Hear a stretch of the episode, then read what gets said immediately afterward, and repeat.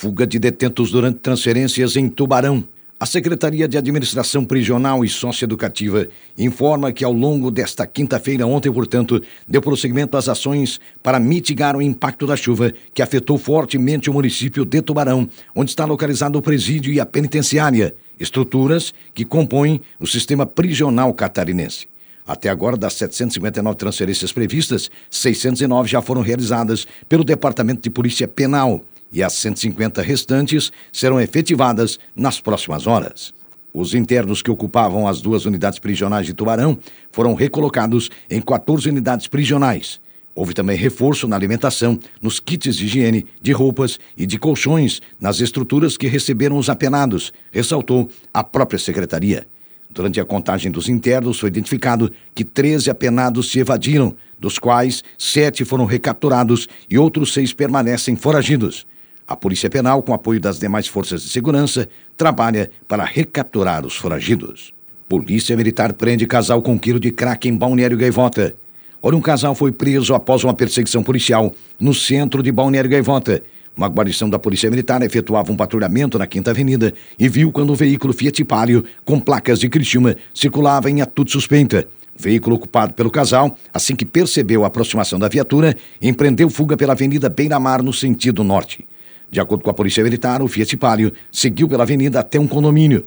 Durante o trajeto, os suspeitos dispensaram um tablete de crack de aproximadamente um quilo e, em seguida, o veículo foi abordado. O casal foi identificado, recebeu voz de prisão e foi removido com a droga para a central de polícia aqui em Araranguá.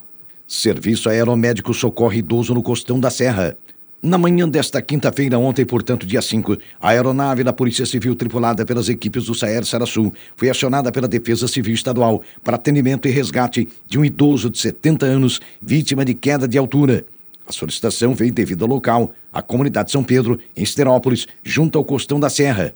O resgate foi solicitado devido às fortes chuvas que impossibilitaram o acesso por terra. O paciente foi atendido, medicado e conduzido à cidade de Criciúma, onde recebeu atendimento médico. O quadro clínico da vítima é estável. Esta ocorrência teve apoio em solo da Central de Regulação SAMU e de uma unidade básica de saúde. Veículo com pai e filho cai em rio. Olha, um veículo caiu no rio que costeia a SC-370 na tarde de ontem, em Braço do Norte. Pai e filho, que segundo informações estavam dentro do automóvel, conseguiram ser salvos sem ferimentos. O acidente de trânsito foi registrado por volta de 15 horas e 30 minutos de ontem, após o condutor do automóvel perder o controle da direção na rodovia e cair no rio. Um trator precisou ser acionado para retirar o automóvel da água e o Corpo de Bombeiros também foi chamado para atender a ocorrência. Bebê engasgado é salvo por bombeiros em Capariri Baixo. Olha, bombeiros e Capariri Baixo salvaram um bebê de 45 dias que estava engasgado com leite materno. A ocorrência foi atendida durante a tarde, após a família levar o neném até o quartel do Corpo de Bombeiros. As câmeras de segurança do local registraram o momento em que o veículo chegou até o quartel. Imediatamente, a bombeira comunitária Fernanda recebeu a criança. Acompanhada do soldado Lorenzi, eles efetuaram a manobra de desobstrução das vias aéreas no bebê, que minutos depois voltou a respirar normalmente, informaram os socorristas. Os pais relataram que a mãe estava amamentando quando a criança se engasgou e a família se deslocou até o Corpo de Bombeiros para solicitar apoio. Após o atendimento e com o bebê estável, os pais optaram por conduzir a criança por meios próprios para atendimento médico.